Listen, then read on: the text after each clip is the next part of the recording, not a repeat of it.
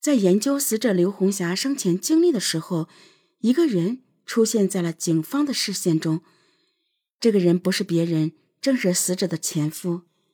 原来十几年前，刘红霞一家搬到了许昌，成了这里最早收狗肉的人。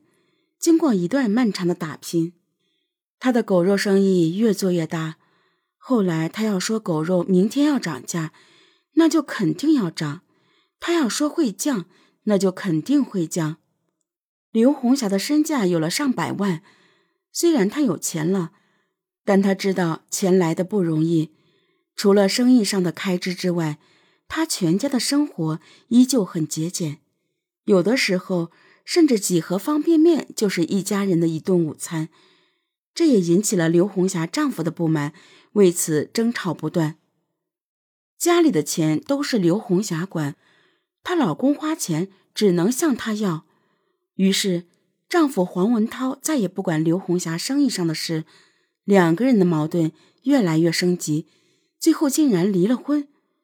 但是离婚的时候，黄文涛没有从刘红霞那里分到一分钱。刘红霞认为她老公没有在事业上给她多大帮助。平时都是她自己赚的钱。随后，黄文涛离开了许昌，去了河南省平顶山市。但据刘红霞的儿子黄强说，近两年父母之间的关系有所缓和，平时也有不少的来往。平顶山距离许昌只有一个小时的车程。有时候，黄文涛在平顶山收到了狗肉，也送到刘红霞这里，黄文涛也成了家里的常客。连家里看门的狗见了他也不叫了。黄强本以为父母会有复婚的可能性，但是最近一段时间，他却发现父亲来的时候经常和母亲发生争吵。黄文涛因为生意失败之后急需用钱，无奈之下只得又向刘红霞开口借钱。更重要的是，黄强说，在出事的二月十四日那天下午。父亲又来到了家里，而且和母亲发生了争吵，而这一次两人吵得非常凶。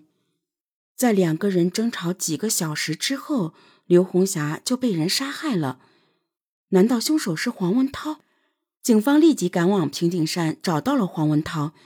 据黄文涛说，最近一段时间他确实欠了一笔外债，不得已才向刘红霞张口要钱。但是却遭到了刘红霞的拒绝。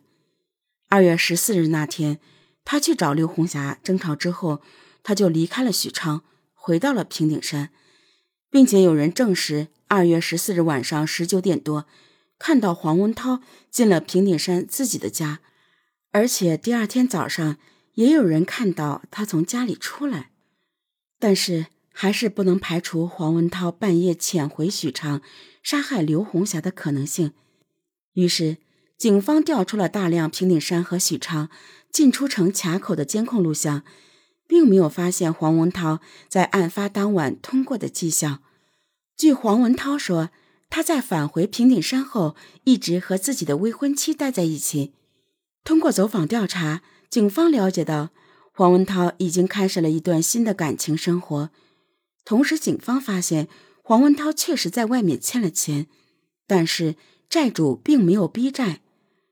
黄文涛口中的逼债，只是他向刘红霞要钱的一个理由。